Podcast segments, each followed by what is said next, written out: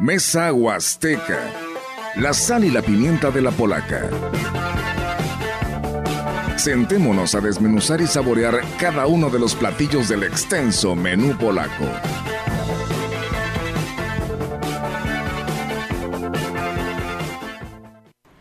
Muy buenos días. Muchísimas gracias por sintonizarnos en el 98.1 de FM, XHCB, la gran compañía. Nos da muchísimo gusto que nos estén hoy acompañando en esta edición 107, me parece, muchachos, de, la, eh, de lo que es Mesa Huasteca. Muchísimas gracias por el favor de su atención. Saludo esta mañana a mi compañero Olga Rivera, a Rogelio, que ya están aquí bien prestos para el programa que tenemos preparado el día de hoy.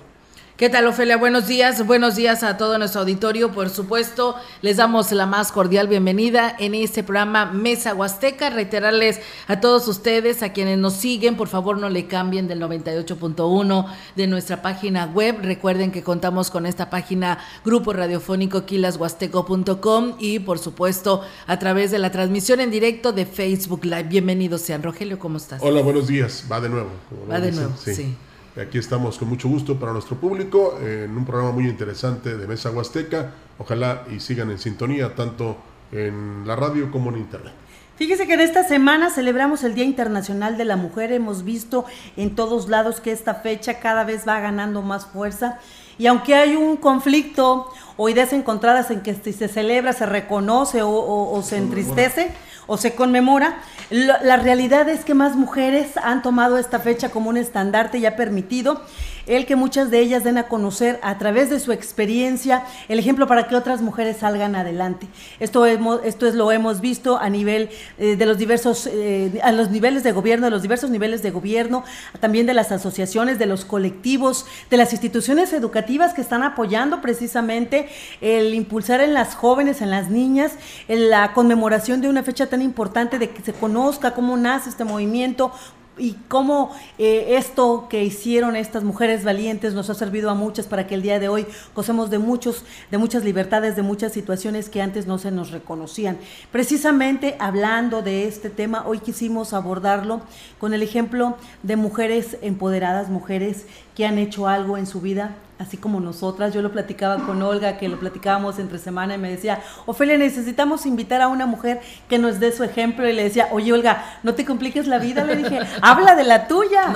Tú eres un ejemplo a seguir, eres una mujer muy valiente, eres una mujer muy trabajadora y una mujer que ha sacado a tus hijos adelante y que definitivamente tus tres mujeres y tu, varón, que hoy es un gran profesionista, que se nos tuvo que ir de aquí por las faltas de oportunidades, pero bueno, ese es otro programa. Sí, este, Platicábamos del trabajo que ha hecho Olga y bueno, de todas las mujeres en general, que, tenemos que salir a trabajar, que cargamos con el costal de culpa de que no podemos estar con nuestros hijos en sus momentos más importantes, pero que también es más importante darles de comer porque el amor, pues sí se siente bonito, pero no sabe bien. No, la verdad que sí, Ofelia, lo, lo dices bien, y la verdad que pues aparte de lo que tú dices, ¿no? Darles de comer, ¿no? Un trabajo en equipo para vidas de poder sacar a nuestra familia adelante, pero pues la mejor herencia que le podemos dejar a ellos es tal vez no dinero, ¿verdad? No tal vez eh, vivienda, pero sí sus estudios y eso es para lo que realmente trabajamos, para que ellos tengan esta herencia, que se preparen y que sean los mejores del país, que es lo que deseamos como madres. Uno de los logros más importantes que hemos obtenido como mujeres es precisamente ser dueñas de nuestras vidas, tomar nuestras decisiones aunque nos equivoquemos, asumimos los riesgos. Y hoy nos ponemos muy internacionales, porque fíjense que en este recorrido que hemos tenido, eh, sobre todo en el trabajo como periodista, encontramos a gente muy interesante, gente muy importante, y en este recorrido, este, que no es casualidad, yo sí creo que Dios siempre nos tiene trazados un un encuentro con ¿Y que te nos vas a ir o qué? que te enriquecen. no, no, no, para nada, al contrario, estamos ah, sumando, fíjate que, sí, de la hermana República Argentina, porque es República, quiero saludar a nuestra amiga Eliana López eh, Giuliano, Giuliano, se lo dije, Giuliano, lo dije bien. Ella es argentina, ella desde hace eh, pues ya casi una década o ya una década está recorriendo el, Latinoamérica eh, con su esposo, con Iván y ahora con el hermoso Camilo, un pequeño que nació mexicano de un año ocho meses, que por ahí les vamos a mostrar las fotografías después. Este, me da mucho gusto saludarte, Eliana, y que hayas aceptado acompañarnos hoy en la radio. Saluda a la gente que nos escucha. ¿Qué tal? Buenos días a todos. Muchas gracias chicos acá por la invitación y bueno, el gusto es mío. Gracias por el espacio. Platícanos quién eres y de dónde vienes. Bueno, mi nombre es Eliana, soy de Argentina, vengo viajando en una combi, en una van, la combi, la hippie, que se habla, se conoce hace, tiempo. Teníamos una aquí en la radio. Tenían una acá en la radio, ahí tenemos que ver qué pasó con esa, hay que rescatarla. Así que venimos viajando eh, por América, ya 14 países, más de 7 años y bueno, un bebé en viaje, así que ahora somos una familia viajera. Así es. ¿Y a qué te dedicas, aparte de venir viajando? Nosotros venimos viajando, mira, eh, en la vida que tenía antes, porque son dos vidas distintas, en una vida más estable, eh, trabajaba para el gobierno, trabajaba en una oficina como todo el mundo, mi casa, mi trabajo, iba, venía, amigos, no sé, deportes, horarios como todos, pero bueno, siempre había algo ahí con Iván, con mi esposo, mi pareja, que mm, nos hacía un poco de ruido, ¿no? De salir un poco más, viajábamos, los dos andábamos mucho en moto por Argentina, entonces siempre nos hacía ruido salirse un poquito de los bordes, ¿no? Pero bueno, teníamos 15 días y si no eran 15 eran 20 y si no un fin de semana. Hasta que, bueno, tomamos la decisión de decir, bueno, vayámonos, nos vamos a tomar un año sabático del trabajo, él mecánico, trabajaba para Honda, y tomemos un año sabático y vayamos un poquito más allá, aunque sean los países limítrofes. Iban y regresaban. Claro, íbamos y volvíamos, teníamos un año. Y bueno, nos tomamos ese año, eh, salimos para viajar, primero nos fuimos, nosotros salimos desde Buenos Aires, eh, no la capital, sino Mercedes se llama nuestra ciudad, eh, es a 100 kilómetros de la capital. Y nos fuimos para la Patagonia. De la Patagonia, ahí viajando entre Chile y Argentina, Chile y Argentina, lo recorrimos todo y el año de sabático nos agarra en Bolivia y ya le habíamos agarrado el gustito al viaje. Le dijeron, le seguimos. Le seguimos, sí, en Bolivia. Y se acabó esos sabáticos. Mandamos telegrama de renuncia, la casa quedó como estaba, ya no volvimos, eh, volvimos un poco más adelante ya en Ecuador, pero es otra historia, y seguimos viaje y así siete años ya los 14 países, pero bueno, de ahí Perú, Ecuador, Colombia, Panamá, Costa Rica, eh, Nicaragua, después de Nicaragua fuimos eh, Nicaragua, eh, El Salvador, eh, estuvimos en Honduras, estuvimos en Guatemala, Belice y México para acá, pero bueno, en ese recorrido no solo es recorrerlo o pasar por la ruta, sino estuvimos viviendo en estos, en estos 14 países. Sí, sí, sí. Pero ¿cómo sobrevives? ah, perdón, me fui de tema. Pero dime, ¿cómo, eh, ¿cómo sobrevives? desde que salimos, salimos haciendo chambas, dirían ustedes de changa, decimos nosotros, porque la verdad salimos con 400 dólares de ahorro, que se fueron entre una perra que viajaba con nosotros que se enfermó y le hicimos el tratamiento y el viaje, ¿no? 400 dólares no es nada. Así que desde, desde que salimos hacemos changas, de lo que sea, chambas, pero también trabajamos el macramé y hacemos artesanías y vamos vendiendo y avanzando. El beneficio del viaje es que lo que más tenés es tiempo, entonces cuando paramos, juntamos el dinero necesario para avanzar, recorrer y cuando ya no hay dinero, volvemos a parar, juntamos el dinero para la gasolina, la comida, el, donde querramos ir y seguimos avanzando. No nos apura el tiempo, entonces no es unas vacaciones que en 15 días tenés que ahorrar y juntar lo que necesitas para esos 15 días y avanzar. Entonces eso es una liviandad también. ¿Y duermen ahí en la combi? Toda la combi está equipada, la hicimos nosotros, tenemos la cama, tenemos nuestra cocina, nuestro baño químico, está todo ahí. Y ahora somos tres viviendo, así que con menos espacio, pero va bien, va bien ahí. ¿Dónde nació la bebé? Camilo es un niño, ¿Es niño? Es niño y nació en Tecate, al lado de Tijuana, sí, allá. Así que ¿Cuánto tiene ahorita? Un año y ocho meses. Él es mexicano entonces. Él es mexicano, sí, sí, sí. Viajamos a Argentina, volamos, eh, tuvimos el regalo de unos pasajes cuando él tenía cuatro meses, pero bueno, Argentina recién, recién había, había abierto fronteras porque se había, eh, había cerrado por dos años por el COVID. Así que volamos a Argentina, la familia lo conoció y ya volvimos, pero es viajero desde que, desde mes de vida, porque cuando tenía mes de vida ya salimos a viajar por el Valle de Guadalupe, la Baja California. Muy bien, pues bueno, qué, qué padre, ¿no? Eh, en el que nos platicas toda esta historia eh, de vida y pues más tú que has aguantado siendo mujer, ¿no? Eh, sí, yo creo que se disfruta. Em, el viaje es más allá, un poquito más allá de, lo que es conocer paisajes o, o, conocer personas. Em, al que le gusta viajar, obviamente no es para todos. Eh, de la manera que nosotros viajamos, dejas un montón de comodidades de la casa, ¿no? Hablando entre las mujeres que siempre se piensa que el baño, que la ducha, que el poder arreglarse, el closet con ropa bueno, el desapego de todo eso es lo primero que aprendes. Las comodidades, pero ganás mucho eh, en otra parte, ¿no? El intercambio cultural. Eh, yo creo que trabajás mucho el, no perder la capacidad de asombro, eh, el tiempo para uno.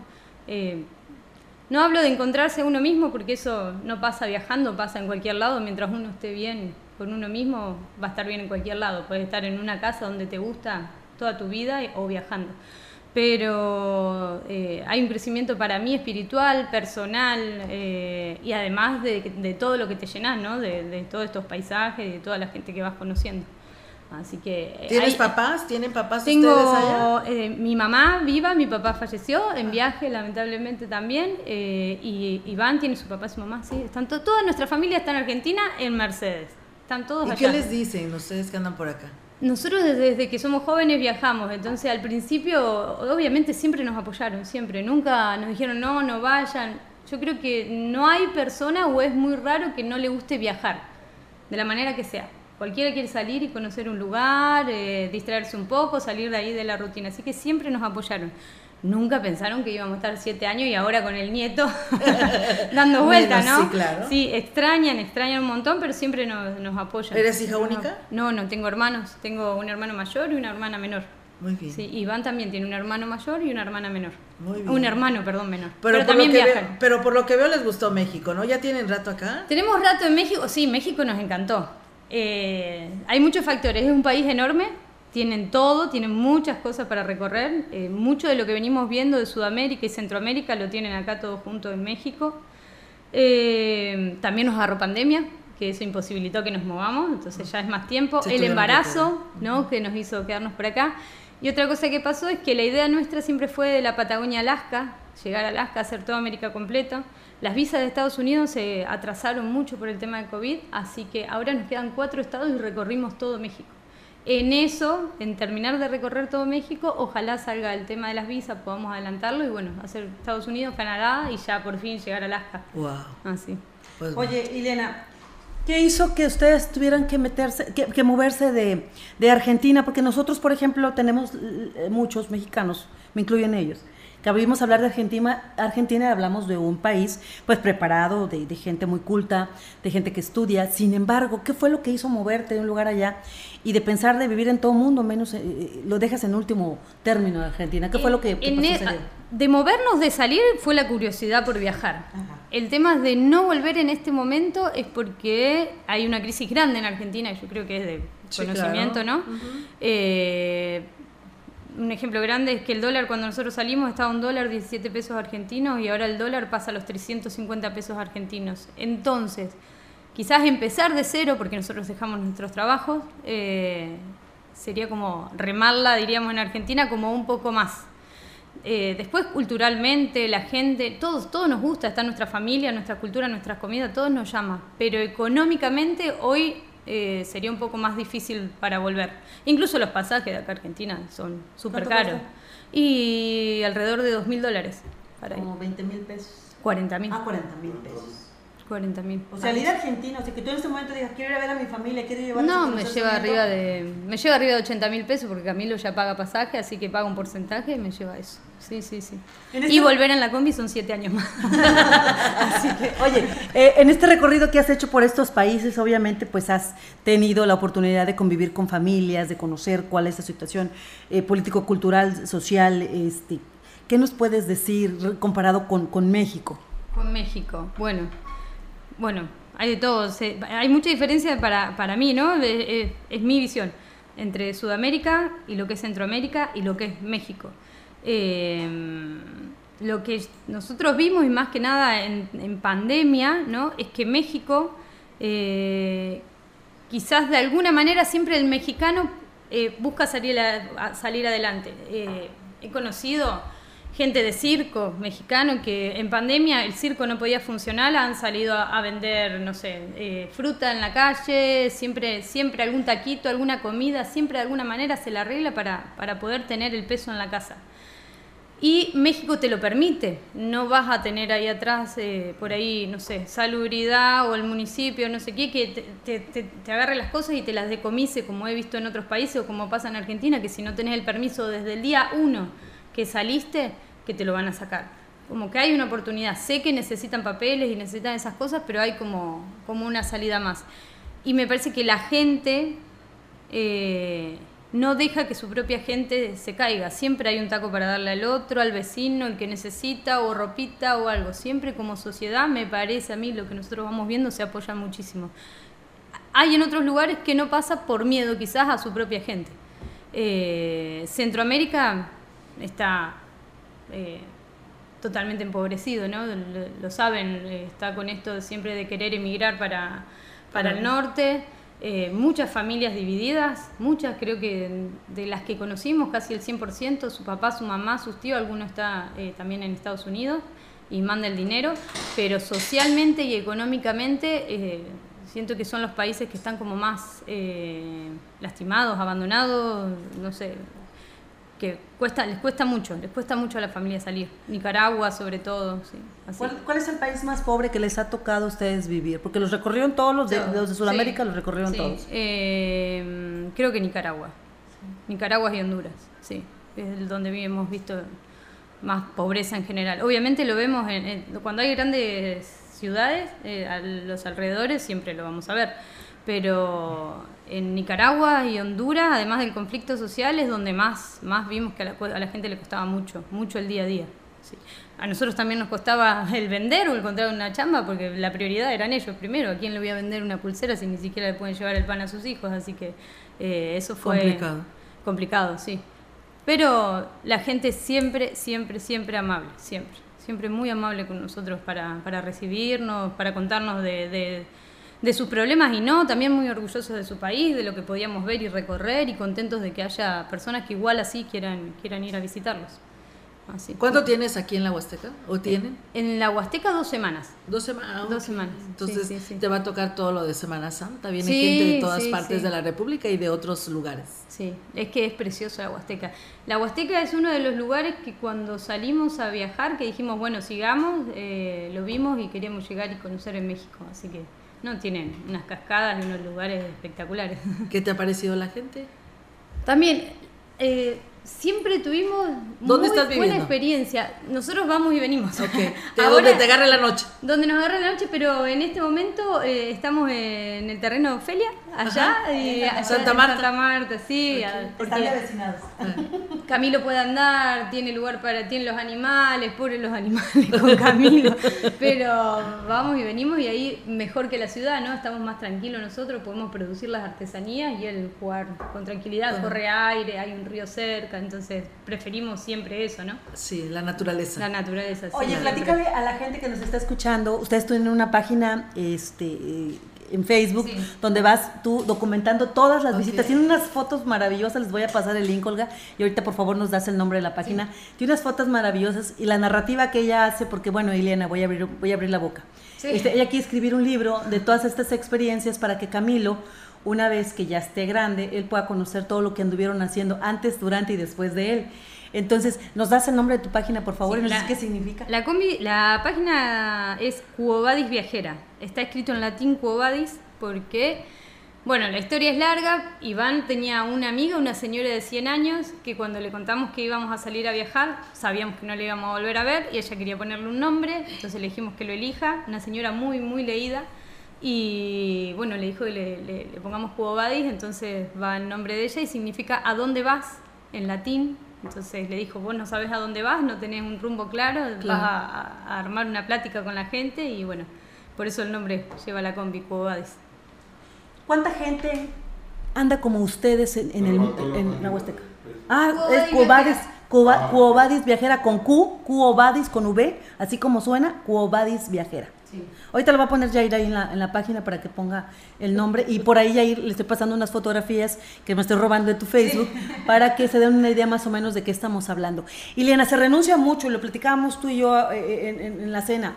Eh, tener que sacrificar tu, tu, comodidad dentro de una casa, el tener que seguir a lo mejor el, sueño de tu esposo, el estar encerrados y más en pandemia, en una combi, cómo, cómo se lleva el día a día, cómo, cómo se logra la estabilidad emocional en la pareja. Ah, bueno, el sueño siempre fue de los dos, los dos siempre fuimos muy viajeros, la verdad que en eso eh, fue una suerte porque... ¿Quién sacó a quién? Los dos.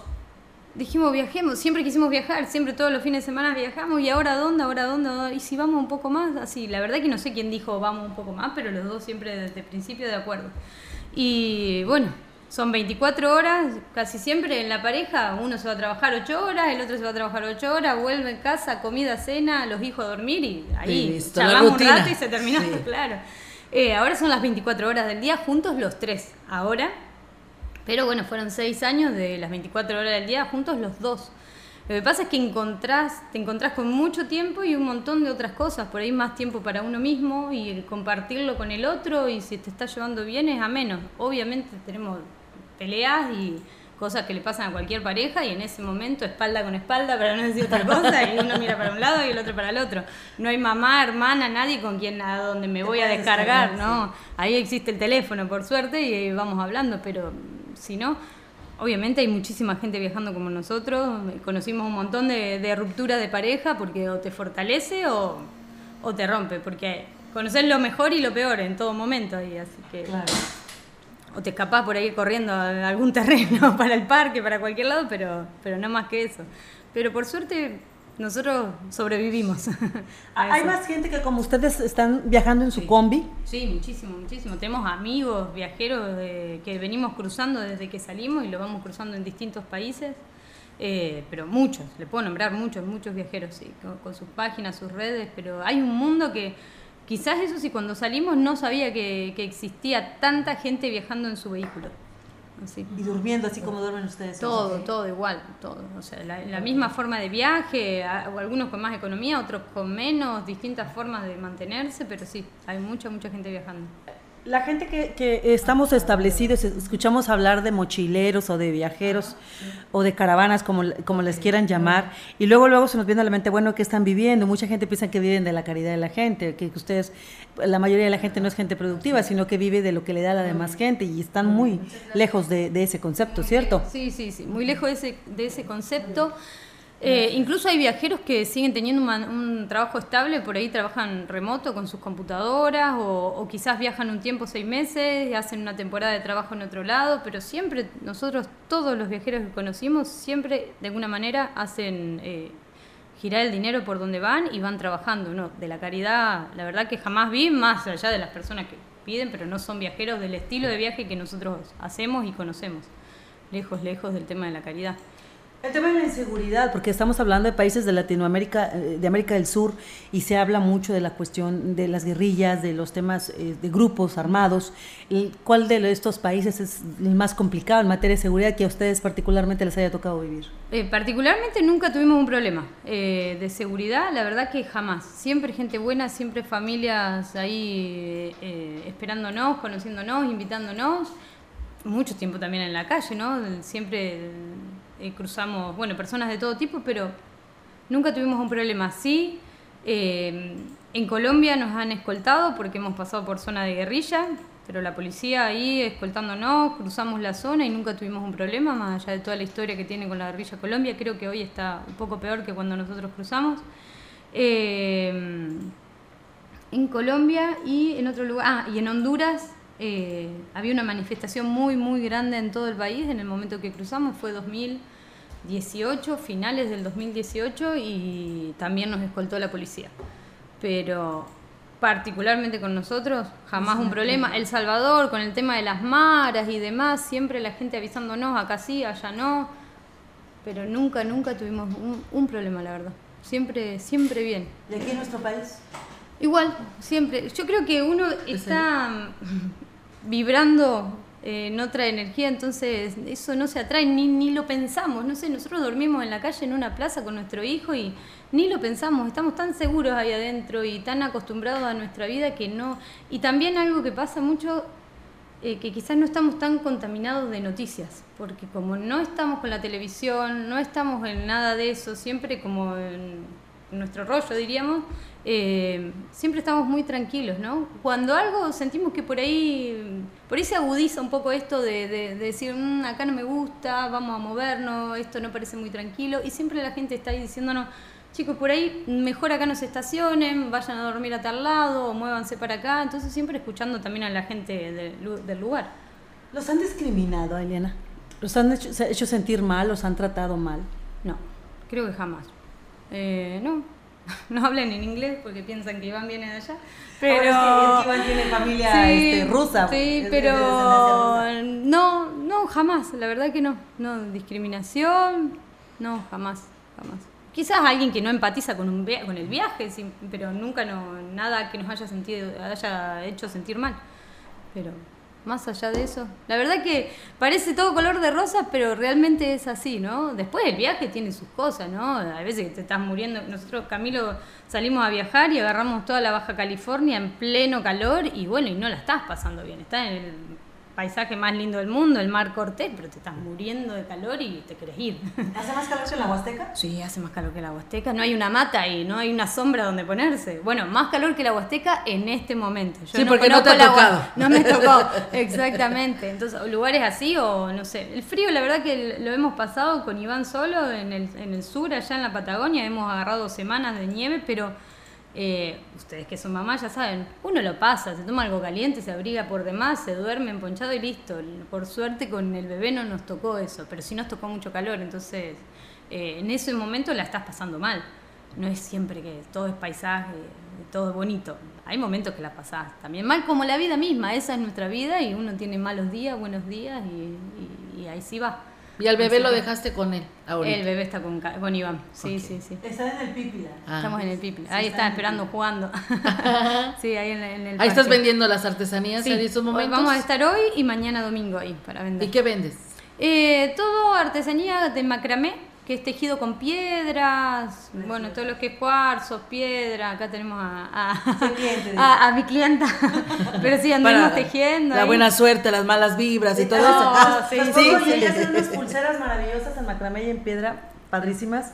Este, son unas artesanías, porque de verdad es el trabajo, que el amor que le imprimen al trabajo que hacen, son piezas únicas. Este, y bueno, es la pregunta que te hacemos, ¿a dónde llegas? Es lo que te pregunta la gente, o sea, ¿de qué vives? Eh, la gente lo primero que pregunta es ¿de, qué vivimos, ahí estamos las artesanías y cuando no alcanzan las artesanías, porque no en todos los pueblos, hemos estado en pueblos inhóspitos que no le vendes a nadie y ahí empieza el tema de hablar casa por casa, la chamba, y si, se corta si no se corta el pasto, se pinta una casa, si no se pinta una casa, se trabaja en algún restaurante, en algún barcito lavando platos. En Chile me acuerdo que he limpiado hasta casa, pero uno hace lo que ¿Y ahora con el bebé cómo le hacen si llegase a pasar eso? Ahora con si llegase a pasar eso, uno de los dos sale. Siempre. Alguien se tiene que quedar con el bebé. está dispuesto también para eso y alguno se queda con el bebé, él se queda con cualquiera de los dos, así que siempre que le salga primero el trabajo va. Es que bueno. Nos vamos defendiendo. A mí me gustaría destacar la manera en que están educando a, Camilo, así se llama su bebé de un año ocho meses, porque Camilo en el año ocho meses que tiene, me platicaba Eliana, no, no ha probado nunca el azúcar ningún alimento procesado. Su alimentación está severamente cuidada con puras cuestiones naturales, porque quieren eh, que su sistema inmunológico esté lo más vigoroso posible. Sí, eh, yo creo que van las oportunidades que tiene cada papá, cada mamá. El, tipo de alimentación que nosotros le damos a Camilo requiere tiempo, compromiso, ¿sí? y ganas ¿no? De, de, estar todos los días, todos los días le cocinamos nuestra comida, no usamos azúcar, nosotros tampoco la consumimos, porque también tenemos que predicarle a nuestro hijo con el ejemplo. Eh, no consume harina eh, de trigo refinada, sí, la de maíz, la tortilla fanático, el tamal. sí, eh, no consume, em, por ahí consume otros tipos de aceite, aceite de coco, de oliva, cosas así, que sirven mucho para el desarrollo de su cerebro. Nosotros Camilo, desde que lo planificamos, nosotros nos instruimos mucho, leímos mucho, tuvimos una partera, porque Camilo nació en casa, no nació en un hospital. Eh, ella también nos informó muchísimo de lo que venía y, del tipo de, de, crianza y de educación alimenticia que nosotros le queríamos dar. También la idea de alimentarlo así y de cuidar su sistema inmunológico y demás, yo creo que todos, por más que sabemos que es riquísimo todo lo que viene con harina y azúcar, todos sabemos en el fondo que nos hace mal. Pero un niño tan chiquito, tan sano, tan eh, virgen en eso, cuidarle su sistema lo más que podamos cuando depende solamente de los papás es para nosotros lo ideal. Después cada mamá con el tiempo que puede. Además hay cosas muy sencillas, comida real, ¿no? Carne, huevos, eh, verduras, no, no, no meterse tanto en cosas complicadas. complicadas o estar comprando, no sé, cosas así de, de en lata. Que ya tienen químicos, ¿no? Sino completamente sí, orgánicos. químicos. Lamentablemente hoy la industria le pone a todo azúcar. Sí, claro. A todo le pone azúcar para crear esa pequeña adicción que hace que quieras volver a consumirlo. Entonces, eh, nos vamos a lo más natural, ¿no? Qué bueno, pues muchas felicidades ¿eh? por este ejemplo. Ofelia, nosotros vamos a ir a una pausa, vamos a hacer este paréntesis, tenemos este compromiso con nuestros patrocinadores, pero regresamos, así que no le cambien de mesa Huasteca. La gran compañía desde la puerta grande de la Huasteca Potosí.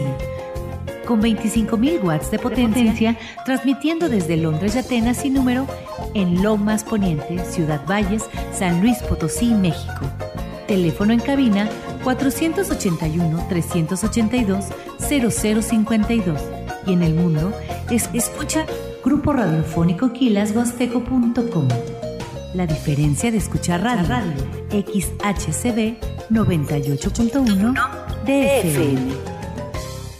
En Chedragui por ti cuesta menos. 30% de bonificación en monedero en todos los shampoos Caprice, Optims y Estefano. Sí, 30% de bonificación en monedero en todos los shampoos Caprice, Optims y Estefano. Del 10 al 13 de marzo. 5G ya está en la mejor red. Activa tu plan Telcel Plus 5G 4 con 10 GB para navegar y redes sociales sin límite. Además, puedes llevarte un equipo incluido. La máxima velocidad en el mejor plan solo con Telcel. La mayor cobertura y velocidad. Consulta términos, condiciones, políticas y restricciones en telcel.com.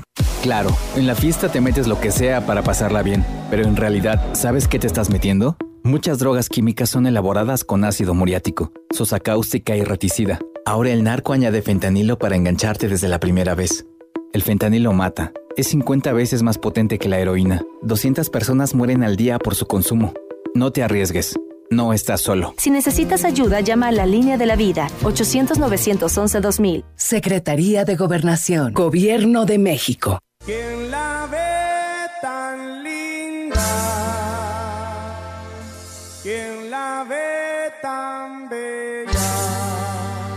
Su bodega lanza sus ofertas de fin de semana. Vigencia sábado 11 y domingo 12 de marzo. Bebida Homex Sport. Varios sabores nuevos 600 mililitros 3x2. Suavizante Suavitel Complete. Varios aromas 800 mililitros a 22.50. Bistec de res económico para asar y taco kilo a 129.90. Te esperamos en todas nuestras sucursales Valles, Tamuín, Tamazunchale, Gilitla y Ébano. Su bodega para. La renovación carismática católica en el Espíritu Santo de Ciudad Valles lo invita al próximo encuentro diocesano de matrimonios este domingo 12 de marzo a partir de las 8 de la mañana en la Casa de la Comunidad. Donativo por matrimonio de 150 pesos. Mayores informes al 481 100 14 y 481 38 927 66. Tendremos traslado de catedral al evento. Un fuerte abrazo y que Dios les bendiga. En esta primavera. Llega la primavera a Macusa y con ella estas promociones. Piso 18 por 50 desde 199.90 y porcelanato 60 por 60 desde 399.90 metro cuadrado. Disfruta la llegada de la primavera a Macusa. Carretera Y Valle Tampico. Teléfono 481 38 223 17. Servicio de reparto a toda la Huasteca. Gracias por continuar con nosotros cuando son las 11 de la mañana con 38 minutos. Estamos platicando hoy de eh, ejemplos de mujeres emprendedoras, mujeres eh, pues dueñas de su vida y de su tiempo. Hoy tenemos aquí en el estudio de CB La Gran Compañía a Eliana López Giuliano de nacionalidad eh, argentina y es una viajera eh, que ha estado junto con su esposo eh, recorriendo todo Latinoamérica de sur a norte. Está actualmente en nuestro país desde el 2018, desde agosto, agosto, finales de agosto del 2018, visitando eh, diferentes estados, conociendo a mucha gente, traen experiencias y, e historias extraordinarias sobre cómo eh, pues eh, ha recibido muy buen trato y, lo destacan mucho aquí en, en, nuestro país. la gente, somos muy cálidos, dicen ellos. Nos preguntan eh, que si tienes aquí afuera la combi. No, ¿En está en el Pipila. ¿En está en el parque, sí. Ah, ok, en el parque Pipila. Bueno, para aquellos que quieran irse a tomar la foto. Ah, ya están, allá está la combi, sí. Bueno, hay que decirle a tu esposo que nos la traiga, ¿no? Para que tomar la foto. Estamos cerquita, así que tendría que venir. sí. Fíjate que, pues, que, la movilidad de ellos, por, por la cuestión de que me decía, oye, ¿dónde puedo ir a conseguir esto? ¿Puedo ir a conseguir otro? yo soy muy mala explicando las direcciones, ¿verdad? Porque te, acostumbras, te acostumbras a la aplicación del celular, pero que te pregunten y tú les des la ubicación. Pero yo les daba unas señas y ellos llegaban, o sea, de la costumbre de recorrer el mundo, ya saben dar con las direcciones. Exacto, porque la combi no es el vehículo diario para estar, es nuestra casa. Entonces, donde paramos la dejamos, acomodamos todo para vivir, porque sacás, empezás a sacar, imagínate, toda tu cocina, la cama hecha, la ropa, los asientos dado vuelta para poder tener más espacio, todo. Si yo quiero ir a comprar tortilla, no voy a usar la combi. No, tengo que caminar. Estamos súper acostumbrados a caminar. Eh, incluso siempre le decíamos, Ofelia, antes de, de que nazca Camilo, un día antes caminamos 6 kilómetros haciendo eh, un tema de migración, caminamos 6 kilómetros, nosotros ya con la panza de 9 meses, ya en fecha de embarazo, todo, pero estamos súper acostumbrados a caminar para todos lados. Y nos ubicamos, se ubica más Iván que yo. Yo me puedo perder más fácil, pero, pero sí, siempre, siempre caminando para todos lados. Muy bien, pues bueno, ahí está. Y bueno, nos platicabas algo bien, bien, bien padre que lo decíamos atrás de micrófonos, que nos gustaría que nos compartieras, porque a veces nosotros que tenemos, que somos padres de familia y que tenemos que pagar ya una licenciatura a nuestros hijos, muchas veces a veces no se llega a valorar lo que uno llega este, a invertir en nuestros hijos, ¿verdad? Y se les hace muy cómodo y muy fácil pues truncar la carrera y dejarla a medias. Pero tú nos platicabas de que en Argentina eh, las carreras, bueno, el nivel educativo es gratuito, ¿verdad? Nivel educativo es gratuito. Hasta nivel universitario. Todo, universitario y puedes hacer, bueno, los eh, doctorados y demás se pueden hacer gratuitos también. Eh, está la, el ejemplo más grande es la Universidad de Buenos Aires, que es la UBA, eh, que lo que te pide es un año de ingreso, le, comentaba yo a las chicas, es, se le dice CBC. Son materias en general que te nivelan como para entrar eh, a, la universidad y una vez que pasaste ese año de ingreso, que lo puedes hacer en un año, lo puedes hacer en dos, pero vos primero tenés que pasar el CBC. Y una vez que pasaste el CBC ya empieza tu carrera. Así que cualquier carrera que te dice, no sé, psicología seis años, medicina 10, se le suma un año más del CBC. Eh, lo que pasa mucho es esto de la deserción en la carrera, es que tenemos por ahí el argentino, que nosotros lo valoramos ahora afuera, ¿no? Tantas familias pagando universidad, pagando universidad, eh, la familia lejos o los papás esforzándose mucho porque no hay universidades gratuitas.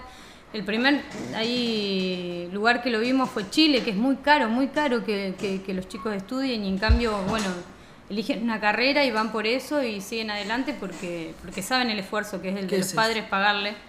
Eh, y lo vimos que en Argentina muchísimos chicos, obvio, lo aprovechan y, nosotros agradecidos de eso, que la medicina y que la educación sea gratuita. Pero también pasa esto de la facilidad de desertar, ¿no? Bueno, no me gusta esta carrera, cambio el CBC, empiezo otra vez, voy por otro lado y es lo que hablábamos, Se terminan en las universidades. Aquí tenemos varios también. Tenemos 20, 25 años de universidad. Pero bueno, no es todos los casos, también está el esfuerzo de los padres porque nosotros, por ejemplo, de Mercedes tenemos a 100 kilómetros la universidad. El CBC, no sé en este momento, quizás cambió, pero el CBC lo podías hacer en Mercedes, pero después eran 100 kilómetros todos los días para viajar, eh, para estudiar. Entonces te tenías que subir al famoso 57, que es un, colectivo que allá ve un bus, y viajar los 100 kilómetros, estudiar, volver los 100 kilómetros a tu casa, o que tus papás hagan el esfuerzo de poder pagarte un departamento o algo en la capital. la vida también. La renta y la vida es cara. Sí, eso es lo que tiene. Pero bueno, tenés libros gratuitos, tenés como más llegada, más accesibilidad al estudio. Por eso eh, decía, ¿verdad, Ofelia, que eh, ustedes les gusta mucho leer, ¿no? Sí, Porque sí, así les enseñan, así los preparan. Sí, y también, eh, bueno, va en gusto, ¿no? Si te gusta leer, nosotros siempre nos gustó leer. En casa nos gustaba leer y en viaje tenemos muchísimo más tiempo para leer. Entonces, como que uno cuando agarra ya ese hábito, no lo dejas, te gusta leer, no, no tenemos pantalla, no tenemos televisión. Eh, hoy le contamos cuentos a Camilo, que no sé, expande un poco más su, su imaginación, eh, canciones, música, pero, pero creo que es es, no sé, súper nutritivo estar leyendo todo el tiempo. No llevamos libros dentro de la combi, pero tenemos un libro, un ebook digital que ahí no sé, tenemos como más, tres, más de 3.000 libros para Con leer. eso más que suficiente. Sí, sí, sí, ahí, ahí nos vamos turnando para leer entre los dos. Muy bien, pues eh, enhorabuena, felicidades también nuevamente por esta experiencia que hoy nos compartes. ¿Cómo eh, está el desarrollo de las mujeres en cada uno de estos países, Eliana? ¿Cómo ves, qué país está más, eh, tiene más limitada la mujer o todavía no, no alcanza esa carrera hacia el emprendimiento, hacia el empoderamiento? ¿Y, y qué países ya están en ese proceso?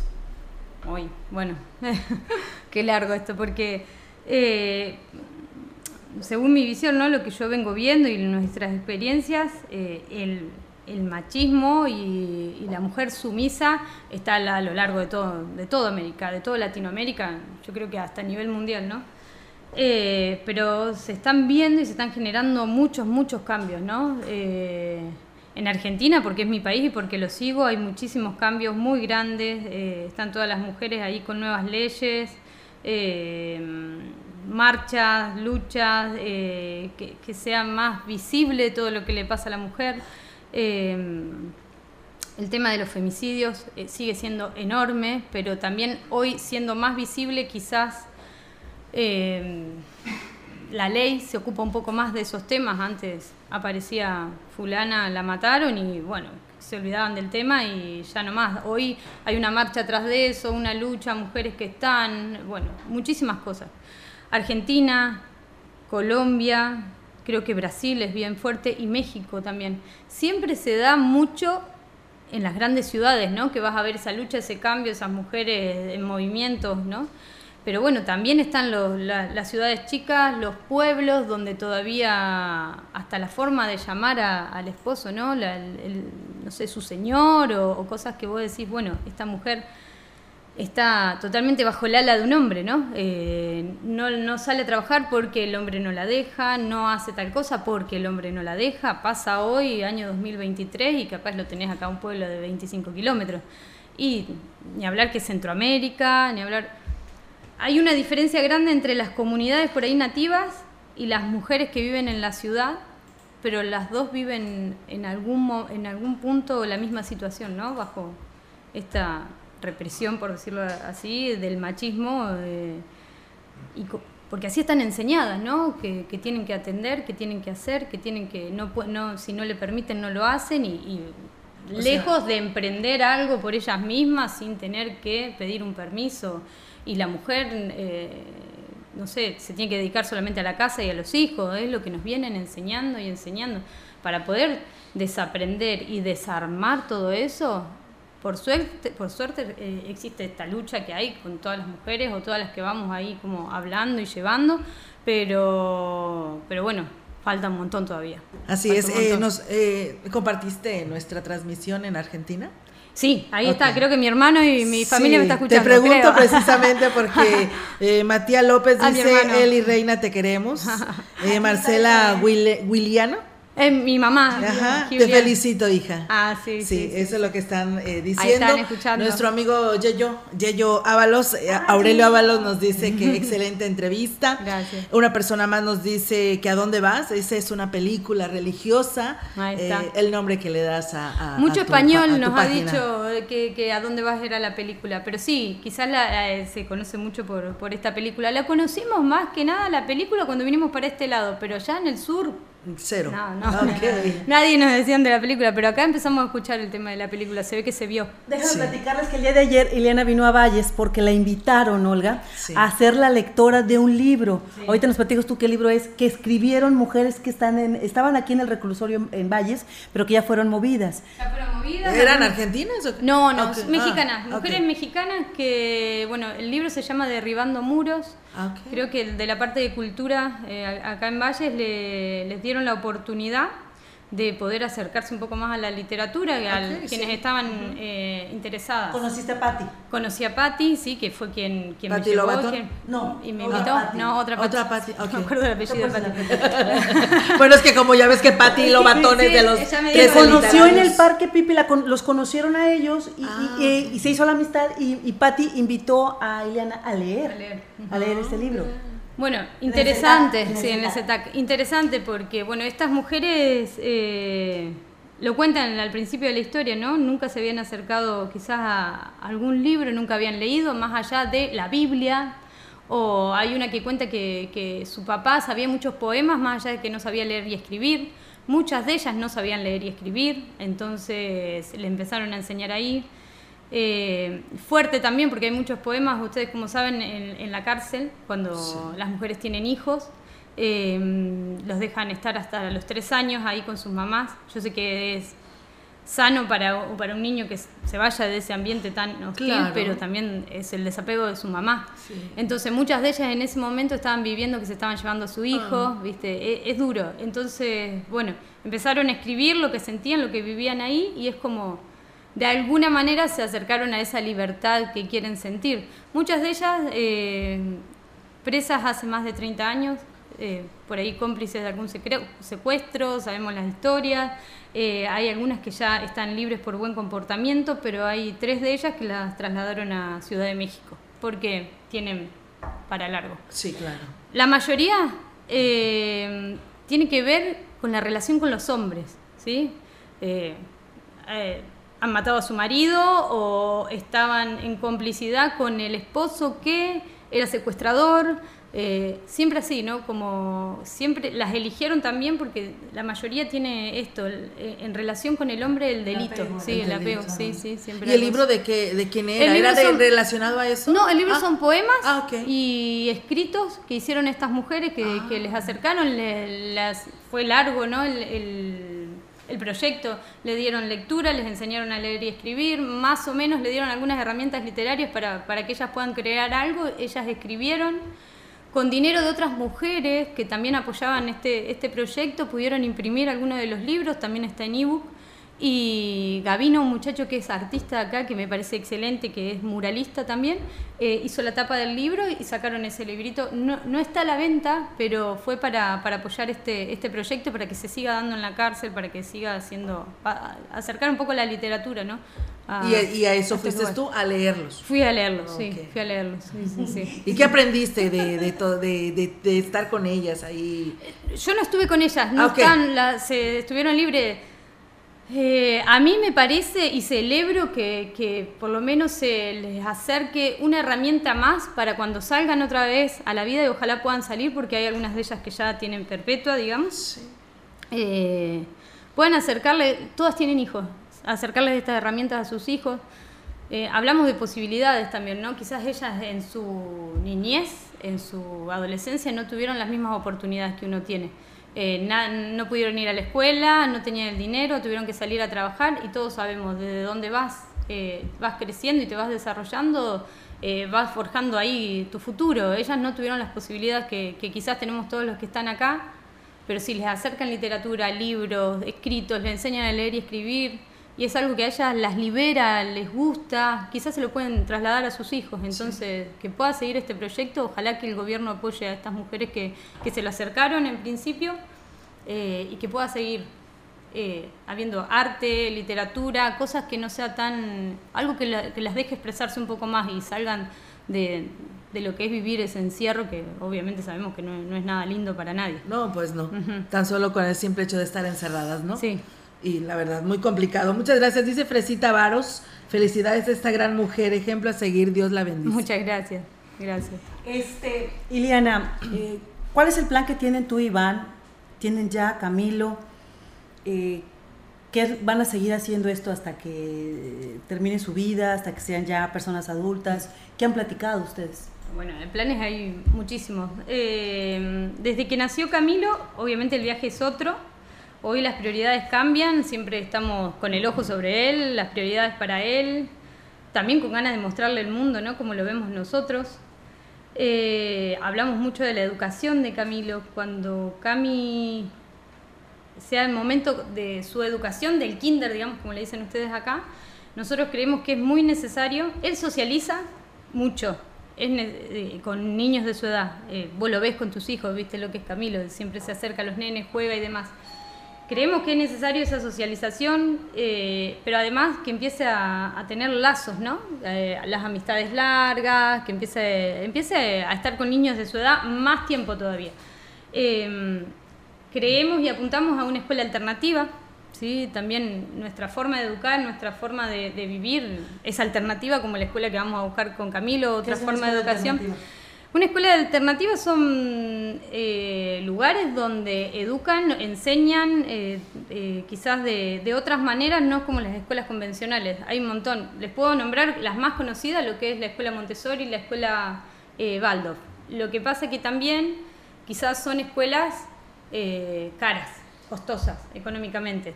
Pero hay muchas personas con proyectos, nosotros por ejemplo en Oaxaca hay unos chicos que también viajan, viven, tienen niños como nosotros que tienen el proyecto de, formar una de las escuelas alternativas que toman de estas escuelas, Montessori, Waldorf y así, para darle educación. Y bueno, se arma una escuelita ahí con los niños que quieren ir y bueno, se educa totalmente distinto, ya de por sí no van, no van por, por edad en los cursos, por ahí hay edades mezcladas, se trabaja más eh, viendo y apuntando hacia dónde quiere ir el niño, porque muchos, no sé, sabemos muchas historias. Por ejemplo, ayer me enteré de la historia de Gavino, este chico que pinta, que él estudió abogacía primero, pero toda su vida le gustó pintar, pero él, él siguió con la escuela, siguió con la escuela, siguió con la universidad, así como tenía que hacer, y cuando terminó esto de que le quería dar a los padres, decir, bueno, ya terminé de estudiar, me dedico a lo que quiero, abandonó totalmente la abogacía, se fue a las artes plásticas y por fin, después de los 30 y algo de años, estuvo haciendo lo que quería. Estas escuelas lo que tratan es de eh, guiar al niño para donde parece que es eh, que le gusta, lo que le gusta hacer, ¿no? Que es apto. Apto, sí. Si le gusta el arte, el arte, si le gusta el deporte, las matemáticas, las ciencias, como que lo van guiando más para, para ese lugar. Y un montón de otras cosas, ¿no? Siempre va a tener la educación y lo mismo que, que te dan en una escuela convencional. Pero bueno, nosotros hoy teniendo la oportunidad de elegirlo, elegimos eso. Sabemos que hay un montón de, mamás y demás y familias que no pueden, van a, la escuela pública, a la escuela convencional y, eligen eso. Nosotros hoy teniendo la oportunidad elegimos eso. ¿Ya eligieron en, dónde, en qué país, en qué estado van a echar raíces? Eh, hay un montón de proyectos por todos lados, pero no, no, en eso sí que no, estamos claros. Eh, como decimos, Argentina nos gusta muchísimo, hoy no está económicamente bien, Costa Rica es un país que nos fascinó porque la naturaleza y cómo se vive es algo que es de la forma que nosotros quisiéramos vivir con Camilo.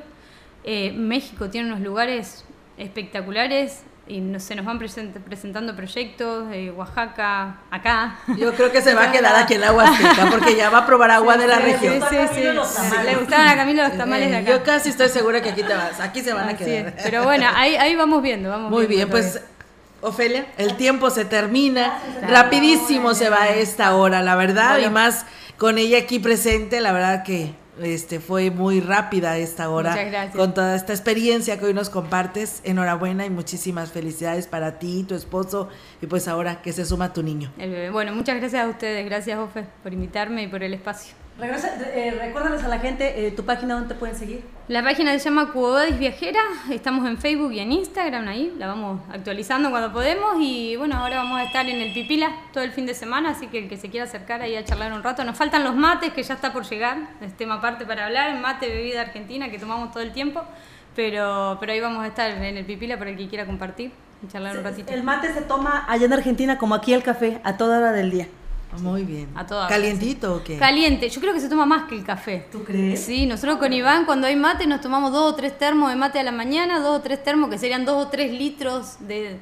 Y quizás el café si ya te tomás no sé, si me está escuchando mi mamá, mi mamá toma café todo el santo día, eh, pero nosotros, eh, si tomamos café todo el día, quizás te, hace mal. El mate es una infusión de hojas. Es una infusión Bueno, aquí nos dice Andrés Sánchez, dice, hola, buen día, dice, si su estancia en San Luis Potosí coincide con algún evento artesanal, está invitada a participar. Oh, muchísimas gracias. Sí, gracias. Sí, entonces ahí checas en la página para que localices a, a esta persona que nos escribe y, pues puedan invitarte también. ¿eh?